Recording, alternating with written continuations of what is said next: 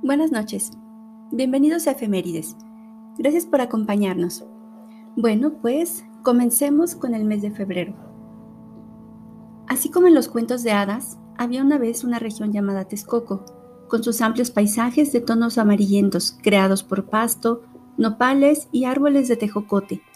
Tonos ocre que de pronto se veían interrumpidos por manantiales donde los niños jugaban y los adultos también, con la excusa de ir a lavarse.